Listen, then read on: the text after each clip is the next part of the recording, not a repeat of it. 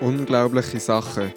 Der Podcast aus der EMK, wo wir uns mit verschiedenen Glaubens- und Lebensthemen auseinandersetzen. Ganz nach dem Motto: Ich glaube, hilf meinem Unglauben.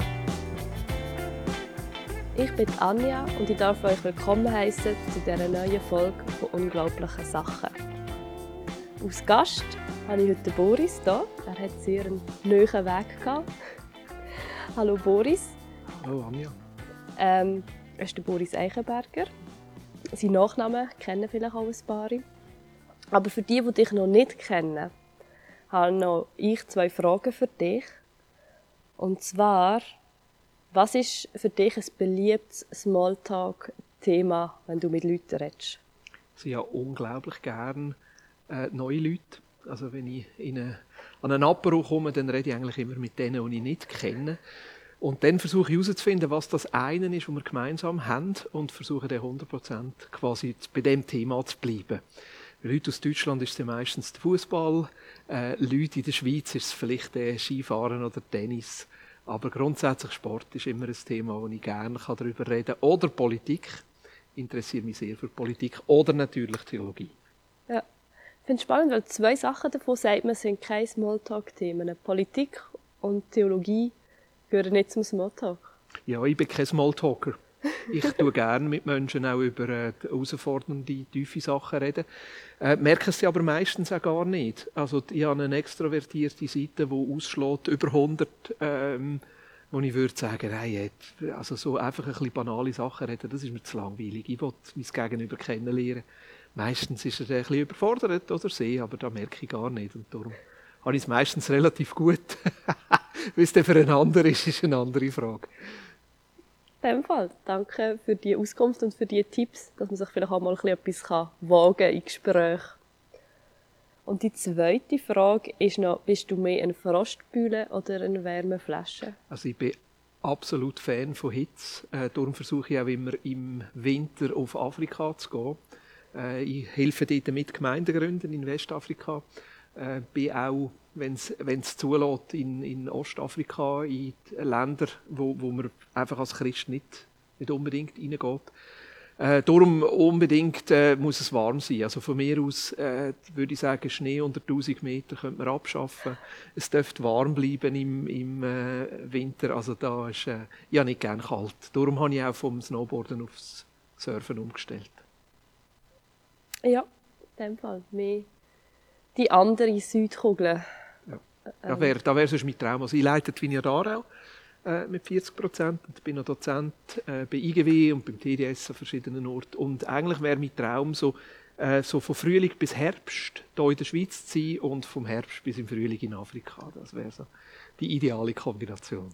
Ja, da bin ich mal gespannt, ob du das mal kannst erreichen ähm, Ich glaube, davon träumen andere wahrscheinlich auch ja, noch. Genau, ich müsste vielleicht einen Pastor finden, wo zu Afrika ist, wo das Gegenteil will. Dann, glaube ich, dann können wir es aufteilen. Ja, das wäre eigentlich noch so ein spannendes Projekt, mhm.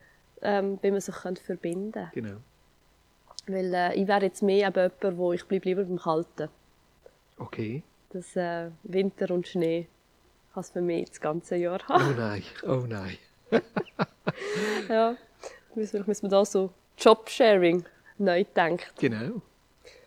Danke für dein, dein Vorstellen und dass man so ein, ein Bild von dir bekommt. Ähm, wir reden heute über ein Thema, das schon im Titel gestanden ist. Wir haben es schon lesen über Evangelisation. Mhm. Und ich hoffe, ihr Zuhörenden versteht mich auch gut. Meine Stimme ist ein bisschen angeschlagen. Aber ich hoffe, ihr könnt uns gleich folgen bei diesem Gespräch. In den Vorbereitungen habe ich mir zuerst ein bisschen überlegt, was ist Evangelisation überhaupt? Und dabei habe ich herausgefunden, dass ich wahrscheinlich auch, glaube ein falsches Bild habe. Ein bisschen Evangelisation missverstanden habe. Und eine alte Geschichte ist mir in den Sinn gekommen, die ich schon lange nicht mehr daran gedacht habe. Und zwar, dass ich selber mal einen Evangelisationskurs gemacht habe. Mhm. Also, ich das müssen machen, von einem. Ort, wo ich war. Und dort habe ich sehr viel Bibelsprüche müssen auswendig lernen, einen Gesprächsfaden auswendig lernen. Am Schluss ja. hat es einen Test gegeben, ja. wo man müssen zeigen, wie gut dass man das kann. Den Kurs habe ich auch mal gemacht. ich glaube, ich habe nichts gelernt und eigentlich auch nichts können. Ja. Aber ich glaube, weiß nicht, ob sie einfach auch nicht durchgehen Jedenfalls, ich habe das Zertifikat bekommen. Aber ich fand, es ist gar nicht meins. Es ist nicht meine Art, obwohl ich wirklich mal überlegt habe, wie zu arbeiten. Aber es, ist, es entspricht mir nicht, obwohl ich gerne auf Leute zugehe und gerne mit Leuten rede. Damit habe ich kein Problem, auch mit dem Auswendiglernen und dem Faden. Und das war für mich lange Evangelisation gewesen. Auf die Straße gehen und Leute ansprechen. Du kennst die Erfahrungen. Klar. Aber würdest du denn sagen, das ist Evangelisation oder was würdest du alles da reinnehmen, was Evangelisation denn überhaupt ist? Ich würde sagen, das ist auch Evangelisation. Und ich würde sagen, es ist ganz, ganz wichtig, dass wir über genau diese Fragen reden. Aber schlussendlich fällt es an, was stellen wir uns unter Gott vor und wie stellen wir uns den Gott vor? Äh, und der Gott, wo uns die Bibel darstellt und wo vor allem in Jesus auch konkret wird, ist ein Gott, wo missionarisch ist. Er ist ein Gott, der sich immer wieder aufmacht. Er ist ein Gott, wo eigentlich den Mensch sucht, um sein Leben und seine Liebe mit dem Mensch zu teilen. Also ich glaube an einen Gott, der sehr stark missionarisch ist und immer wieder neu Möglichkeiten sucht, wie er jedem einzelnen Menschen seine Liebe zeigen kann und eine Einladung kann aussprechen in die Gemeinschaft mit ihm. Und dann würde ich sagen, ist Evangelisation der Teilbereich, wo im eigentlichen Sinn auch Wort gebraucht werden, wo Sachen erklärt werden und wo auch die Einladung, Ja zu sagen zu so einem Leben in dieser Nachfolge von Jesus Christus konkret wird. Das ist der eigentliche Kernpunkt nachher von der Evangelisation. Also du würdest jetzt sagen, man muss nicht beim Menschen anfangen, sondern eigentlich bei Gott anfangen? bei der Religion, wo man sagt, hey, unser Gott will den Menschen begegnen, er geht gegen raus. Aber Evangelisation ist das, was nachher Menschen durch Wort machen. Ja, ganz genau. Das finde ich sehr gut ausgedrückt. Und vor allem auch zu sehen, es ist, schlussendlich ist Arbeit ist etwas, wo wir uns beteiligen an dem, wo, wo, wo Gott eigentlich schon die ganze Zeit tut. Also das ist ja die, die Tragik in unserer Geschichte, dass Gott uns Menschen einen Garten geschaffen hat, wo er uns Menschen begegnen kann und sein Leben mit uns teilen kann. Und wir sind daraus raus. Und das ist auch die Grunderfahrung von uns Menschen. Wir wollen unabhängig sein, wir wollen selber bestimmen, wir wollen selber in den Griff bekommen, äh, wir wollen selber unser Leben leben. Aber das biblische Bild ist, die Fülle vom Leben ist in Abhängigkeit und die Begegnung mit dem Schöpfer, wo sich konkret in Jesus Christus zeigt. Und der Gott macht sich auf und macht sich klein und kommt immer wieder in unsere Welt hinein und begegnet uns immer wieder neu und sucht immer wieder neu nach Gelegenheiten, uns wieder zu dem Leben einzuladen. Und wir dürfen Teil sein, auf der einen Seite von dieser Einladung, dass wir das selber dürfen erleben Selber auch glaubwürdig anderen Menschen gegenüber dürfen erleben. Das nennt sich der Kille. Ja. Und gleichzeitig aber auch an, an, an seinem Werk irgendwo teilnehmen und sagen, wenn er so eine Liebe und so ein Interesse zu jedem Menschen hat, wie kann ich dazu beitragen, dass er nicht nur ohne mich, sondern gerade eben durch mich die Einladung anderen Menschen kann aussprechen kann. Und das braucht auch Wort. Nicht nur, aber es braucht auch Wort. Ja. Du sagst, wir sollten das ja wie fragen, Gott. Und in dem Fall würdest du sagen, wenn man jetzt Christ ist, ist man nicht automatisch ein Evangelist, sondern man muss das wie zuerst auch sich bewusst überlegen, ähm, wie kann ich evangelisieren? Ich könnte, jetzt, ich könnte jetzt ganz, ganz gemein sein und herausfordernd sein und sagen, wenn ich nicht ein natürliches Interesse habe, das Leben, das ich mit Jesus erlebe, mit jemand anderem zu teilen, dann ist mit meinem Leben mit Jesus etwas falsch. Also das Leben, wo Gott uns schenkt, die Gnade, die Erlösung, die Liebe, die Annahme, die Vergebung, das ist das Zentrale von meinem Leben. Ich kann doch gar nicht anders, als über das zu reden. Ich kann doch gar nicht anders als den Wunsch haben, dass andere Menschen auch mit dem, mit dem Leben irgendwo in Berührung kommen. Natürlich auch in einem gewissen Respekt, dass wenn jemand das nicht will, dass ich das akzeptiere. Und natürlich auch mit sehr viel Vorsicht, wie kann ich das Leben selber leben und anderen Menschen darstellen, dass sie es annehmen können. Aber ja, ich würde sagen, eigentlich, wenn wir einen missionarischen Gott haben, dann ist alles an unserem Christsein eben auch auf das wieder ausgerichtet, dass wir das Leben anderen Menschen weitergeben. Dann eben, so wie du sagst, nicht in diesen klassischen Bildern, ich muss auf die Straße und irgendjemand anstecken oder irgendjemand anquatschen oder irgendeinen Fragebogen brauchen, wo, wo, wo, wo eigentlich nur ein, ein billiger Trick ist. Aber schlussendlich in meinem ganzen Lebensstil. Also für mich vergeht eigentlich keine Woche noch nicht, dass ich mit jemandem über den Glauben geredet habe, aus der ganz natürlichen Begegnung heraus. Dass ich jemandem das Gebet anbiete, wo, wo, wo eine Herausforderung hat, dass ich wenigstens frage, hey, kann ich für dich beten? Dass da etwas passiert. Manchmal bin ich am Morgen, wenn ich, wenn ich meine Zeit mit Gott geniesse, bete ich noch für, für, für Freunde in meinem Umfeld, die Jesus noch nicht kennen. Und wenn ich irgendeinen Gedanken oder einen Bibelvers habe, dann schicke ich ihnen das per WhatsApp und sage, hey, ja, habe ich heute Morgen für dich gebetet. Ich habe irgendwie das Gefühl gehabt, das könnte noch passen. Ja. Und das ist, wenn das natürlich ist, wenn das, das ist ein Teil von meinem Leben, dann kommt das auch gut an. Und macht immer wieder Menschen auf das Leben aufmerksam, wo sie auch könnten haben, wenn sie das wetten. Ja, also wir müssen doch gar nicht hinterfragen, tue ich genug evangelisieren. Also ich finde, ich finde auch, es ist, es ist eine Lebenshaltung. Mhm. Aber gleich, ich bin so ein bisschen YouTube schauen. Ja. Und es gibt richtig, richtig viele Videos, mhm. wo mir erklärt wird, wie du richtig evangelisieren. Mhm. Was habe ich immer falsch gemacht? Mhm. Äh, wie kannst du evangelisieren, ohne ja. deine Freunde zu verlieren? Ja. Und ich finde es noch krass, weil es ist ja gleich irgendwo eine mega Wissenschaft, wo man sich gleich noch etwas aneignen will. Und das scheint ja bei ganz vielen Menschen nicht eine Lebenshaltung zu sein, wenn man sich so viel die Frage stellt. Ja, das ist ein guter Punkt. Ich, ich würde sagen, eigentlich ist ja Kille der Ort, wo man das miteinander lebt und uns befähigt, so einen Lebensstil zu leben. Ich habe Mühe mit diesen ganzen Kursen und YouTube und alles und so. Habe ich wirklich Mühe, weil häufig ist es mehr eine Marketing- und Verkaufsstrategie und das merken die Leute. Also das muss schlussendlich in meinem Leben echt sein. Äh, zwei, zwei Gedanken dazu. Meine erste Frage ist, lebe ich einen fragwürdigen Lebensstil? lebe ich einen Lebensstil, wo andere Menschen ähm, anreizt oder zu denken gibt, dass sie am Schluss auch fragen.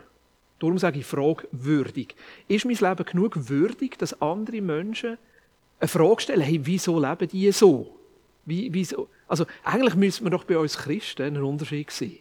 Wir müssten ein hoffnungsvolleres Leben haben ist leider im Moment in dieser Krise fast das Gegenteil der Fall. Wir sind alle nur negativ und weiss nicht was. Sagen, eigentlich, eigentlich haben wir doch eine Hoffnung von, von einem Gott, der reinkommt, der erlöst, wo, wo, wo, wo dran ist in der Weltgeschichte, wo alles zu einem guten Ende führt. Eigentlich müssen wir doch die Hoffnung uns sehen. Müssen wir auch Freude können ausdrücken. Äh, müssen wir doch ausdrücken, wie wir einander helfen und teilen. Also, jetzt gerade diese Woche ein Beispiel erlebt. Wir sind sehr viel mit Leuten im Asylprozess unterwegs.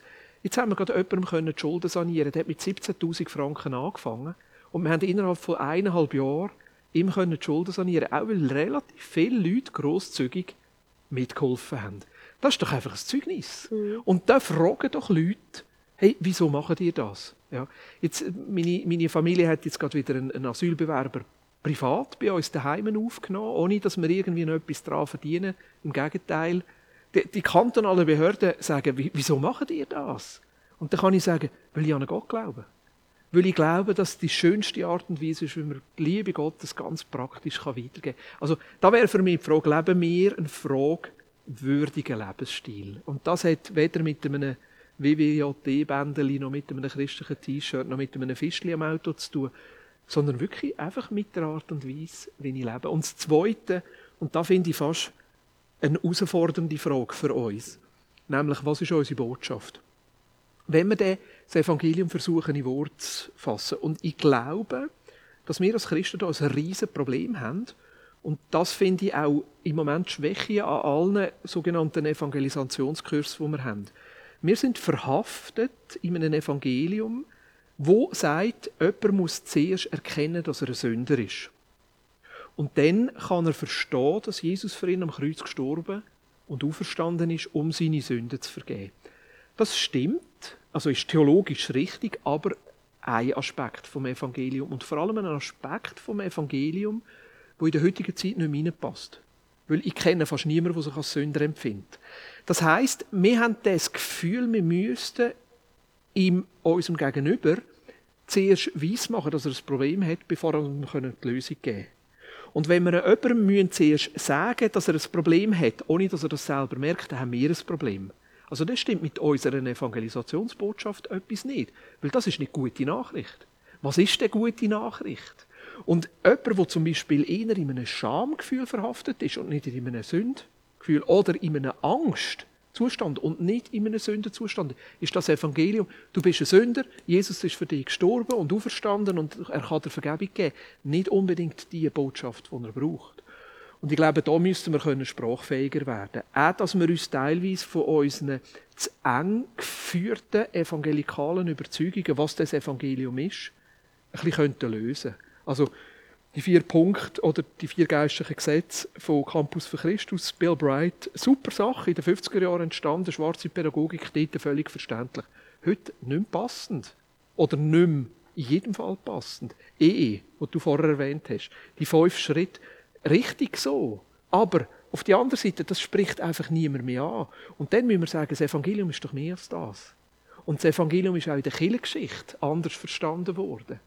Und dort wieder neu herausfinden, was bedeutet da gute Botschaft. Aber ist es Neuentdecken von der Evangelisation.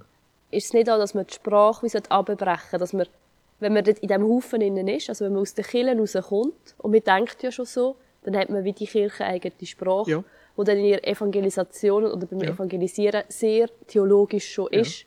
Ja. Es ist nicht abgebrochen auf ähm, den Mensch, du und ich, und das erlebst du in deinem Leben. Wo ich denke, zum Beispiel der, der Luther, der ist auch in die Beiz gegangen, hat geschaut, wie, wie retten die Leute und mhm. hat anhand von dem mhm. dann die Bibel übersetzt.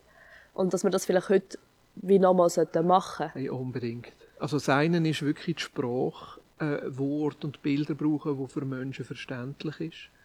Das andere aber auch schon nur das Lebensgefühl und die Lebensrealität von Menschen abzunehmen. Es ist für uns ja so einfach, wenn wir Christ sind, uns nur noch mit Christen zu umgehen und nur noch in der Kirche zu sein. Also, ich, ich meine, ich jetzt als, als Pastor sowieso. Aber ich, ich bemühe mich aktiv darum. Freundschaften, ich, ich bemühe mich aktiv darum, an Orten zu sein, wo ich, wo ich mit Menschen in Kontakt komme, wo, wo Jesus nicht kennen und wirklich mal nur Nachfall zu ziehen. Was sind ihre Fragen? Was ist ihre Lebensrealität? Wie, wie könnte das Evangelium jetzt wirklich auf eine andere Art und Weise drinnen Platz finden? Also da, wo du sagst, finde ich einen ganz, ganz wichtigen Punkt. Aber ich würde weitergehen als einfach nur die Sprache. Sondern es ist das Lebensgefühl, das sich verändert hat bei Menschen. Und ich glaube, dass das Evangelium eine Botschaft ist, wo jedes Lebensgefühl, jedes Milieu, jede Schicht durchdringt und eine gute Botschaft für alle ist. Und es darum auch teilweise darf auch wieder angepasst werden. Also, wir haben jetzt, glaube ich, die Frage gehabt, was ist Evangelisation? Ja. Und jetzt aus unserem Gespräch könnte man wie sagen, es ist ein natürliches, oder zur Verständnis von dir jetzt, wo ich jetzt auch zustimmen kann, ein natürliches Leben von der Botschaft, mhm. von der Bibel, mhm. wo gesehen wird von anderen. Ja. Durch Taten, durch Worte, ja. durch Begegnungen. Ja. Es, äh, man, lebt ja. in Beziehung ähm, zu Gott. Also ein Freund von mir, der René aus der Wiener Rolte, sagt, es ist www, Wort, Werk, Wunder. Wort, dass wir Menschen können erklären können, wieso glaube ich, was ich glaube. Und Menschen auch können eine Einladung aussprechen und sagen, Jesus möchte dir das Leben auch geben. Ich glaube, Evangelisation führt in einem gewissen Sinn auch zu einer Entscheidung. Also, das kann auch über einen längeren Prozess passieren, aber an dem möchte ich festhalten. Das Wort, das Werk, wo Menschen einfach sehen, dass wir als Killen untereinander, als Families einfach anders leben. Eben der fragwürdige Lebensstil. Und, und das Dritte ist für mich Wunder. Also ich merke, viele Menschen, äh, die brauchen zuerst einfach auch eine Begegnung mit dem lebendigen Gott. Ich meine, Jesus ist auferstanden. Der Heilige Geist ist ausgossen. Und dann muss doch unser, unser Leben auch irgendwo einen, Aspekt von etwas Übernatürlichem, etwas Andersartigem haben. Und ich merke schon nur die Frage, wenn ich die Frage jemandem stelle und sage, hey, darf ich, darf ich für dich beten? Darf ich für das beten? Darf ich jetzt für dich beten? Auch wenn sie vielleicht nachher sagen, nein, das will ich nicht. Oder auch wenn vielleicht im Gebet nachher unmittelbar nichts passiert. Dass sie einem Menschen begegnen, der glaubt, dass ein Gott lebendig ist und dass man darum kann beten ist einfach schon ein wunderbares Zeugnis, das sie zum Denken anregt und sagt, ja, ich könnte ja auch mal beten. Ja. Und schon, was ich, was ich viel mache, ist, dass ich wirklich auch frage, ja, Jesus, was, was willst du dieser Person sagen? Ja, und dann kann es sein, dass, dass Jesus irgendeinen Gedanken schenkt, einen prophetischen Eindruck oder so, wo ich dann auch getraut zu sagen. Letztens in einer Pizzeria, ein Kellner, äh, bin ich, habe ich aufs WC müssen, habe ich dort kurz für ihn gebetet und dann habe ich das Gefühl gehabt, er hat einen jüngeren, jüngeren Bruder, äh, der gerade in einer schwierigen Lebensphase ist ähm, und dass der noch in Italien ist und dass, dass er sich keine Sorgen soll machen soll, dass Gott dort schaut. Ich meine, ein total crazy Eindruck. Zuerst überlegt, wie komme ich überhaupt auf das? Und dann ist schon zuerst, ja, soll ich das sagen, soll ich das nicht sagen? Und dann, dann ist der Hundekellner, äh, glaube fragt noch, ob wir Kaffee wollen. Und ich gesagt, hey, äh, da, sorry schnell, ich habe eine ganz lustige Frage. Darf ich? Dann sagt er, ja, ja, klar. Und gesagt, hast du einen Brüder? Äh, und dann sagt er zuerst, ja, weisst, ich habe vorhin in einem anderen Restaurant serviert, vielleicht hast du mich dort schon gesehen. Und er gesagt, nein, nein, nein. Hast du einen jüngeren Brüder? Und dann sagt er ja. Und dann hat er gesagt, lebt die jüngere Brüder noch in Italien? Dann hat er gesagt, ja, er lebt noch bei den Eltern. Und dann habe ich gesagt, schau, ich habe vorher für dich gebetet und dann habe ich das Gefühl gehabt, du hast einen jüngeren Bruder, äh, der im Moment durch eine Lebenskrise durchgeht und hey, mach dir keine Sorgen, Gott ist bei ihm dort dran. Hey, und das hat ihn so berührt. Ja.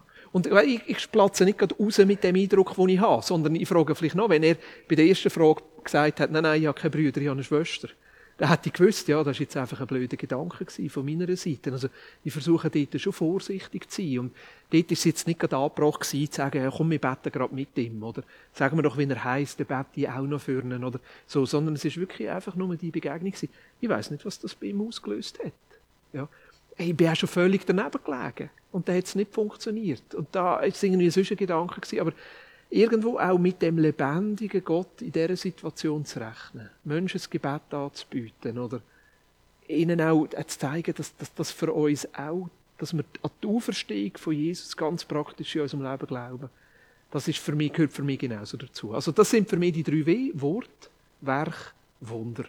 Und einige sind vielleicht eher ein bisschen mit dem Wort dran, andere vielleicht eher ein bisschen mit dem Werk, dritte vielleicht eher ein bisschen mit dem Wunder. Aber ich glaube, wir müssten fit sein in allen dreien. Ja. ja. Nicht in allen gleich jetzt, aber ich finde auch, wenn, äh, wenn jemand einfach sagt, ja, nur Werk und nur Charakter, ja, aber irgendwie muss man den Menschen doch nachher auch erklären, wenn sie eine Frage haben. Ja, kann sie nicht einfach zum Pastor schleppen. Dann antworten auf alles. Ja, also euch schon. in dieser Kolonie bin ich nicht. nee, ich denke manchmal einfach auch, also das ist ja schön, wenn man diesen Lebensstil hat. Was ich manchmal dann noch hinterfrage, wo ich auch selber schon ein paar Mal bin angestoßen oder habe Gespräche mhm. hatte, wieso? Wieso macht man das denn? Ja. Wo ich manchmal auch so eine Zweiklassen-Gesellschaft mhm. empfinde, so, dass man das Gegenüber gar nicht als Individuum wahrnimmt, ja. sondern nur noch als Objekt, das ja. man jetzt bekehren ja. oder um man retten oh, von der Hölle. Und dort, mit dem werde ich so gar nicht warm, weil ich denke, hey, wenn ich doch gut finde, wie ich lebe, und wenn ich zufrieden bin mit meinem Glauben und und das etwas Gutes finden, dann ist doch auch klar, dass ich anderen von meinem Guten ja. möchte erzählen. Ja. Aber ich möchte es nicht anderen einprügeln. Ja. Und dort finde ich es manchmal so schwierig, wo ich manchmal auch Mühe habe mit diesen Menschen, wo ich denke, ich bin nur ein Projekt, die sind nur nett zu mir, ja. weil sie denken, ich bin ein Projekt, ja. oder weil sie eben ja. wollen, dass ich mich bekehre. Ja. Und das finde ich wiederum dann auch nicht begegnen auf Augenhöhe, was ich eigentlich sehr wichtig finde, weil ich denke, du solltest jedem Menschen auf Augenhöhe begegnen. Und wenn ein Mensch es gegenüber nur ein Projekt von dir ist, weil du eine Absicht hast, ist das für mich nicht mehr, nicht mehr auf Augenhöhe. Total. Und dann ist halt noch so, wieso tun wir denn, wieso wollen wir anderen von dieser Botschaft erzählen? Was ist denn unsere Motivation dahinter? Finde ich eben schon auch eine mega wichtige Frage, wo es verschiedene Antworten darauf gibt. Hey Anja, du sprichst so unglaublich wichtige Sachen an. Und schlussendlich führt es wieder auf die Frage zurück, wie bin ich mit meinem Jesus unterwegs?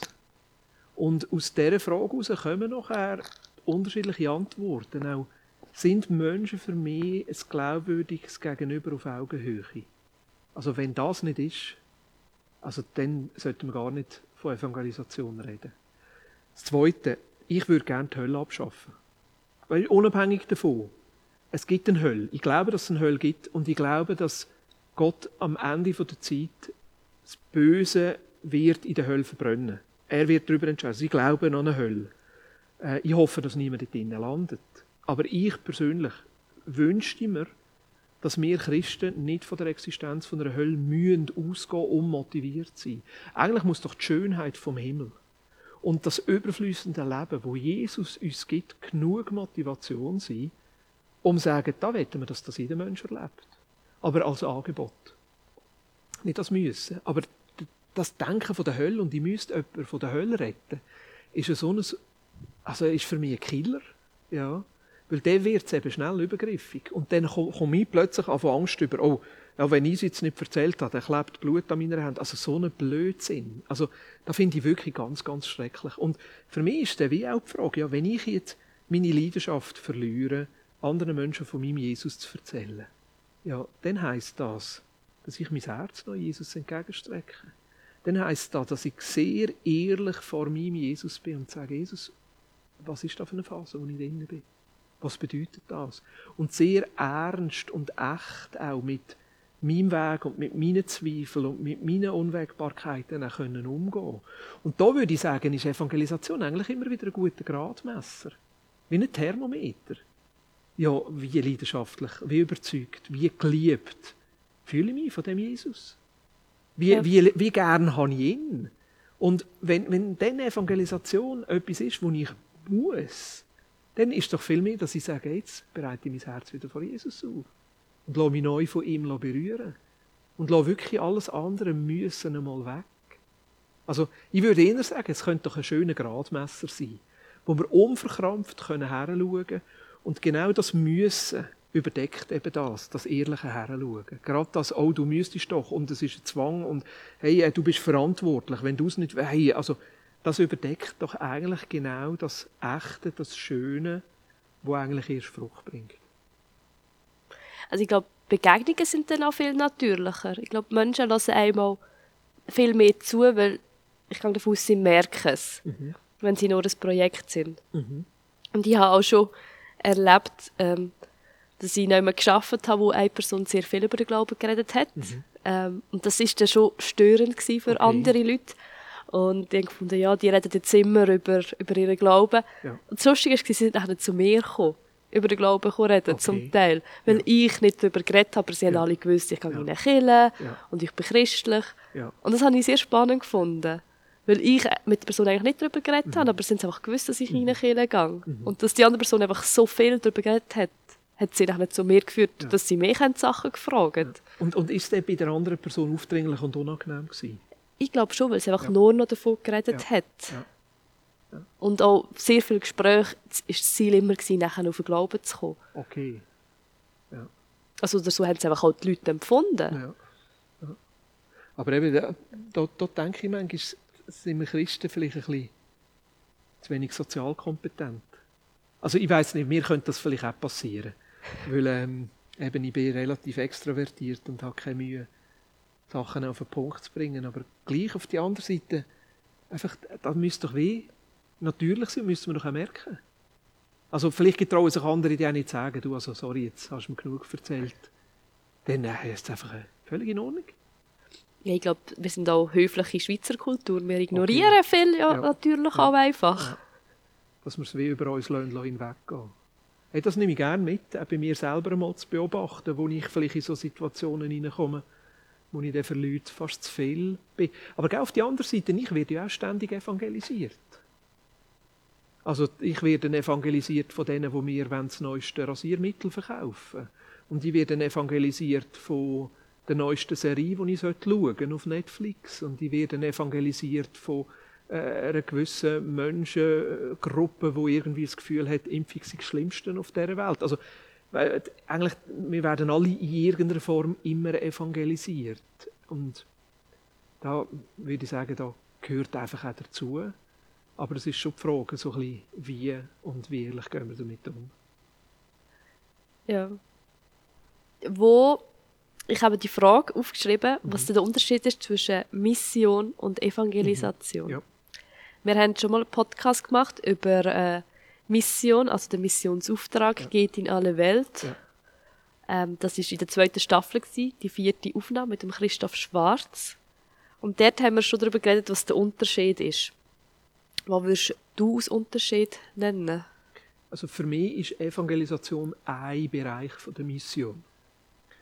Äh, Mission ist für mich schlussendlich eben die Bewegung Gottes, den Himmel auf die Erde zu bringen. Eine Wohnstätte zu haben, wo er im Mensch begegnen kann.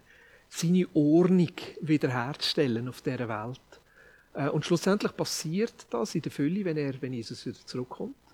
Aber gleich ist es ja jetzt schon zeichenhaft da. Also, ich, ich, glaube nicht, dass es darum geht, in der Mission äh, das Hölle zu plündern und den Himmel zu bevölkern. Sondern ich glaube, es geht darum, dass der Himmel auf Erde kommt. Und das ist auch mein Bild nachher von der Erfüllung. In der Offenbarung heißt es, Neue Jerusalem kommt hierher. Und dass Gott die Welt wieder wird in die Ordnung rücken. Und darum ist Mission eigentlich alles, wo wir mit Gott zusammen aus dieser Bewegung machen. Also auch wenn wir jemandem, äh, eben zum Beispiel die Schulden sanieren, das ist Mission. Äh, wenn wir eine Familie versöhnen, das ist Mission.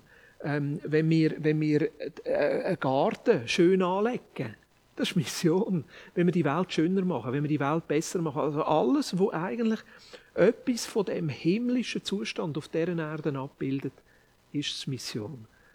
Und ich würde sagen, Evangelisation ist einfach der Bereich drin, wo konkreter um unsere Lebenserfüllung, unseren Lebenssinn geht, wo wir nur in Jesus finden können. Also dort, wo es nachher ganz konkret darum geht, folge ich dem Jesus nach und lebe in seinen Wegen oder nicht. Das ist, würde ich sagen, ist nachher wie ein Teilbereich von der Mission, wo ich nachher Evangelisation nennen Also das, das noch mehr persönlich ist. Wo, wo fängt es bei mir selber an? Ja. Mission muss nicht bei mir selber anfangen, sondern fängt beim anderen an und Evangelisation fängt bei mir an. Ja, bin ich ganz sicher, ob ich es so würde sagen. Ich würde sagen, alles fängt immer bei Gott an. Also er ist schlussendlich der, der den Himmel auf die Erde bringen will. Er ja. ist schlussendlich der, der Menschen zu sich ziehen will. Er ist schlussendlich der, der sagt, hey, ich bekomme euch das Leben und alles im Überfluss zu geben. Er ist schlussendlich der, der gestorben und auferstanden ist, damit wir in dem innen leben. Ähm, aber das Reich Gottes, Himmel auf Erde, hat so viele unterschiedliche Facetten. Eben, ist auch, wenn jemand Sinn für sein Leben findet, dann wird auch ein Stückchen Himmel real. Aber es gibt einfach eine, eine, eine, eine Notwendigkeit, glaube ich, von einer bewussten Entscheidung, ich will das Leben mit Jesus zusammenleben und ich will mit dem Jesus zusammengehen. Und das ist eine, ganz bewusste Entscheidung, wo, wo, wo ich wichtig finde, dass Menschen die treffen und eingeladen sind. Also, ich würde es vielleicht so sagen. Viele Menschen können das gute Leben erleben. Durch ganz viele Art und Weise. Aber viele Menschen verstehen nicht, dass das gute Leben von Gott kommt. Alles das gute Leben, das wir hier erleben, hat in Gott seinen Ursprung. Es gibt kein Leben außerhalb von Gott. Er hat das Leben gemacht. Aber das zu sehen und das anerkennen und sich bewusst auf den Gott nachher einlassen, ist noch etwas Zweites. Und Evangelisation ist das Erklären, dass Gott hinter dem steckt und dass er uns mit all dem einladen will, mit ihm ganz bewusst das Leben zu leben und ihm auch die Ehre dafür zu geben. Und unser Leben gemäß seinem Maßstab nachher zu leben. Das ist der Bereich, wo ich würde sagen, wo Evangelisation oder Jüngerschaft eben aus dem Missionsbefehl machen alle Menschen zu Jünger. Weil am Schluss geht es ja nicht darum, dass jemand Jesus in sein Leben aufnimmt und es irgendein Gebet gesprochen hat, sondern dass jemand im vollen Bewusstsein sagt, hey, ich orientiere mein Leben an dem Jesus und werde ganz bewusst Teil davon, Himmel auf die Erde zu bringen. Also da würde ich sagen, das ist nachher die Evangelisation. Aber auch das ist etwas, das von Jesus selber ausgeht. Ja ja, natürlich, wenn jetzt der Glaube würde fehlen, dann würde es irgendwo auch keinen Sinn machen. Mhm. Also es muss ja von Gott auskommen, mhm. weil sonst ist es einfach irgendein menschliches Konstrukt, mhm. wo ja. man sich überlegt ja. hat. Also weißt du, was ich eher damit meine, ist, mir entlastet es, dass die Mission und auch die Evangelisation etwas ist, was so im Herzen von Jesus entspricht, dass er es tut. Weil vielmal in der Begegnung mit Menschen merke Jesus ist dort schon lange dran. Er ist schon lange dran. Er hat so viel größeres Interesse als ich. Er hat so viele Sachen schon gemacht und vorbereitet und ich darf jetzt einfach noch dabei sein. Also nicht so in einem Sinn von, oh, ich müsste jetzt und wenn ich es nicht mache, dann passiert es nicht, sondern im Sinn von, eigentlich Jesus lädt mich immer wieder ein, in einem Gespräch mit Menschen, in einem Gebet, in einem prophetischen Wort, wie auch immer, mit dem mitzumachen, was er schon lange tut. Ja. Und darum ist es für mich ein eine schwierige Begrifflichkeit, wenn wir sagen, es fängt mit mir an in der Evangelisation. Ja, nein, sondern Jesus lädt mich ein, es mit ihm zusammen zu machen. Du hast vorhin gefunden, dass die Kirche an sich ja eigentlich auch äh, evangelisch, evangelistisch Mhm. ist. Ja. Mir, mir fehlt das amix. Ich sehe das amix nicht so. Mhm. Ich habe heute amix das Gefühl, sehr viele Gemeinden, äh, wir, wir wären gern evangelistisch und sagen, hey, wir sind Christen, wir leben anders, Mhm. Ja. wir sind eine Subkultur. Ja. Ähm, wir haben etwas Größeres entdeckt. Aber in Realität sehe ich dann oft, dass man sich meistens nur um sich selber dreht Ja. und gegen außen gar nicht so eine Wirkung hat. Und wird, von außen wird man auch sehr oft gar nicht so wahrgenommen, Ja. sondern das sind die komischen Spinner, die sich am Sonntag Ja. treffen Ja. und ein mega Drama machen, weil sie sich jetzt nicht mehr gross können treffen Mhm. und das anscheinend mega wichtig ist, aber niemand von außen versteht, wieso das jetzt so wichtig ist. Also Anja, Ich habe das Gefühl, manchmal- sind wir ein bisschen unreflektiert. Total. Also, Total. Und das hat auch damit zu tun, dass Kirche für uns die geistliche Dienstleistung ist, die uns hilft, dass wir am Schluss in den Himmel kommen. Und ich, ich hoffe, dass wir mehr und mehr zu einem anderen Kirchenverständnis kommen. Ähm, aus praktischer Erfahrung und jetzt nicht zusammenzählt oder so, sondern einfach so aus dem Bauchgefühl heraus würde ich sagen, wenn wir als Kirche wenn wirklich einen missionalen Lebensstil, einen aussen ausgerichteten Lebensstil haben, muss die Hälfte von unserer Energie in diese Richtung gehen. Weil es einfach viel mehr Überwindung, viel mehr Einüben, viel mehr Freisetzen braucht als das. Und damit wir das schaffen als Kirche, müssten wir dringend die Hälfte von unserem Programm streichen. Aber streiche mal in einer Kirche die Hälfte von allen Gottesdiensten. Du wirst merken, wie viele Leute das kommen und sagen, ja, also für das zahle ich dann nicht. Aber ja, dann muss ich schauen im Kalender, wenn ich Gottesdienst soll kommen. Aber ein Großteil von unserer Arbeit und von unserer Energie fließt in ein Event am Sonntag am Morgen zwischen 10 und halb 12, wo ehrlich gesagt fast niemand interessiert, außer die, die gehen. Also ich habe wenig Leute in meinem Umfeld, die sagen, hey, mich interessiert es so, wie ihr Gottesdienst für ich muss unbedingt einmal kommen. Nein, das interessiert die Leute nicht. Das ist, der Gottesdienst ist für uns. Und es gibt Erfolgsmodelle von Kirchen, die den Gottesdienst ganz evangelistisch ausgerichtet haben und riesen Event und ganz viel Energie. Das dürfen sie gerne machen, mein Ding wäre es nicht. Ja. Sondern ich glaube, was Menschen in unserem Umfeld interessiert, ist, was bedeutet ihr Glauben im Alltag. Wie wirkt sich ihr Glauben auf die Art und Weise aus, wie sie in der Ehe miteinander umgehen, wie sie einander vergeben, wie sie mit dem Geld umgehen, wie sie mit Fremden umgehen, wie sie mit Gastfreundschaft umgehen. Also ich glaube, Menschen interessieren sich eher dafür, wie sieht die Glaube im Alltag aus, als für die Frage, wie sieht die Sonntagmorgen Gottesdienst aus. Und da bin ich schon seit Jahren dran, Formen von Kirchen zu entwickeln, wo im Leben, im Quartier, im Alltag von Menschen stattfindet, wo aber so offen ist, dass andere Menschen einfach können dazukommen und können zuschauen und vielleicht sagen, aha, so könnte das aussehen. Ah, jetzt beten die noch schnell miteinander. Ah, schau mal, wie die dort gerade noch miteinander reden. Ja, und dann liest man vielleicht noch einen Bibeltext miteinander und tauscht nachher darüber aus, wie man das jetzt heute gerade könnte leben. Also zugängliche Formen, wo eher lebensstilorientiert sind und wo näher ist und wirklich für Menschen nicht einfach nur auf intellektueller Ebene die Frage beantwortet, sondern ganz praktisches Beispiel gibt, wie als der Glauben im Alltag könnte aussehen. Und ich, ich, ich wünsche mir eigentlich, dass wir als Kirche vor allem uns mit diesen Fragen auseinandersetzen und sagen, wie könnten wir so, so Formen von Kirchen entwickeln. Wie könnten wir so dezentrale Formen von Kirchen entwickeln? Das klassische Bild, das wir haben, und da glaube ich nicht, dass es funktioniert, ist, wir machen ein gutes Zentrum, ein starkes Zentrum, und dann rüsten wir die Leute aus, und die Leute leben nachher als Missionare und Evangelisten an ihrem Ort, wo sie sind. Ja. Also rein empirisch gesehen, es funktioniert nicht, sonst würden sich auch viel mehr Leute bekehren. Und es funktioniert eben auch nicht, weil die meisten von uns allein überfordert sind. Wir können nicht ein Sonntagmorgen-Erlebnis, wo wir intellektuell etwas vermittelt bekommen, in unserem Alltag eins zu eins umsetzen. Sondern wir wollen miterleben. Wir wollen mitgehen. Wir wollen abschauen. Ja. Wenn, wenn irgendjemand bei uns im Haus würde wohnen der würde miterleben, wie ich für jemanden bete, der krank ist. Der würde miterleben, wie ich, wir haben Weihnachtsfenstereröffnung gehabt, Glühwein, alle Nachbarn eingeladen, wenn ich ganz natürlich mit jemandem über den Glauben rede. Und wenn es dann zu einem Berg kommt, kann ich sagen, komm, komm, komm gerade dazu. Beten gerade miteinander. Also die Sachen gerade praktisch einüben, mitmachen, abschauen, selber den Stil entwickeln. Und ich glaube, das würde uns viel mehr befähigen, missionarisch und evangelistisch unterwegs zu sein. Aber wir kennen die Formen in unserer Kirche gar nicht.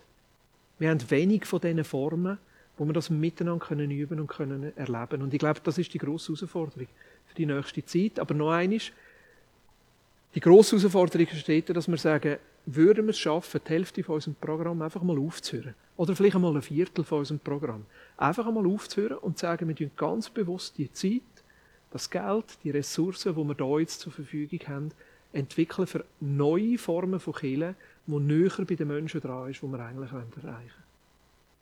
Ist es nicht aber auch schwierig, weil wir ja alle selber ja auf einem Weg sind. Ich brauche ja auch immer wieder Input und Gespräch und ich bin ja auch nicht perfekt. Wenn jetzt jemand bei mir daheim würde wohnen, dann würde ja auch sehen, wie unzulänglich Ja, ich bin. Und das würde dann wahrscheinlich auch ganz viele Fragen. Ja, aber Anja, du bist doch Christ, wieso machst du jetzt das? Ja. Oder wieso machst du jetzt jenes?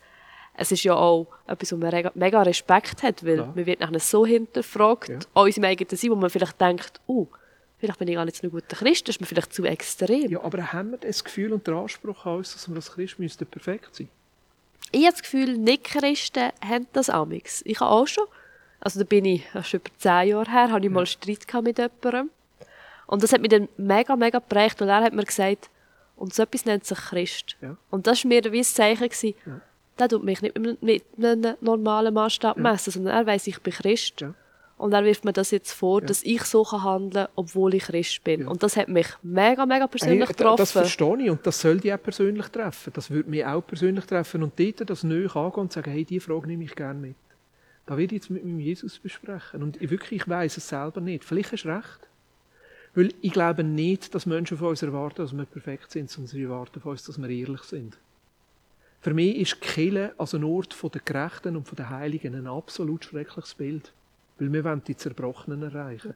Und lass uns doch Kirche von den Zerbrochenen sein wo mit Gott in dem Zerbruch innen richtig damit können umgehen als Kille von der Gerechten und von der Heiligen, weil dann werden wir keine zerbrochene Welt erleben. Aber ich glaube, das braucht mega Umdenken, Ja, weil das. Bild, habe ich das Gefühl, es ist schon noch zum Teil in den Köpfen von gewissen Leuten. Klar. Eben, aha, du gehst in die Kirche, das ist ja, Ja. alles perfekt. Ja. Und ich glaube, das, dort muss man mega dran arbeiten, Ja. um zu sagen, hey, nein, Gott kommt, Jesus ist gekommen zum, zu den Kranken, zu denen, die einen Arzt brauchen Klar. und nicht zu denen, wo es Ja, gut und, geht. und, und, und dort wirklich das auch für mich persönlich zulassen, weil der erste Ort von der Mission bin ich ja selber.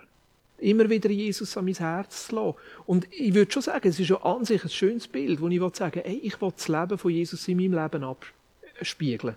Ich, ich, will, ich will, dass Menschen sehen, wir haben einen höheren Maßstab, wir haben weniger Scheidungen, wir haben weniger Konflikte in unseren Häusern. Aber wenn wir es schon haben, dann einfach auch richtig damit umgehen. Nicht unter den Teppich kehren, sondern heranschauen.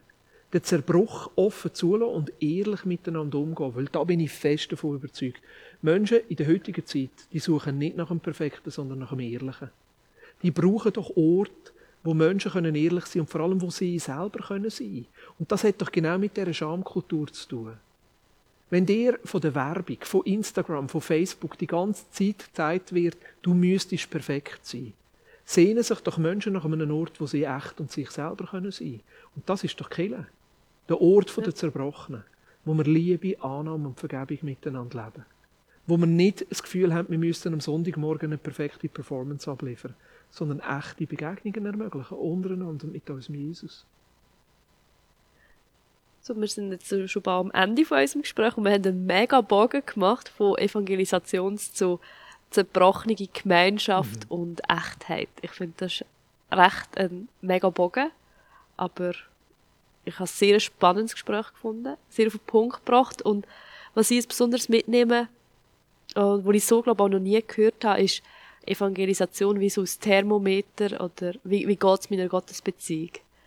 Ähm, wie geht es mir, wie zufrieden bin ich überhaupt mit Gott, wo stehe ich mit ihm, dass man das an dem kann messen Das finde ich sehr ein schönes Bild, das keinen Druck macht, sondern wo ich mich selber muss hinterfragen muss.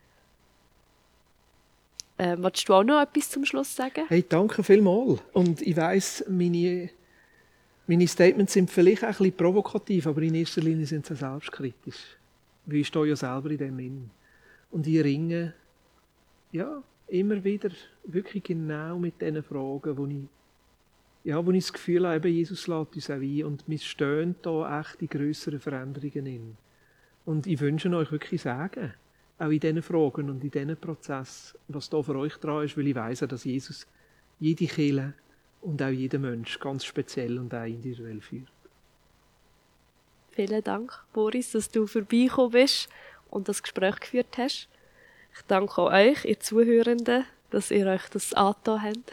Ich hoffe, ihr habt etwas mitnehmen Falls euch etwas angesprochen hat, bewegt oder noch weitere Fragen sind, ihr dürft uns gerne schreiben. Wir haben auf der Internetseite von der EMK slash Podcast haben wir ein Kontaktformular, wo ihr uns ganz einfach könnt erreichen und wir gerne mit euch auch noch weitere Gespräche haben.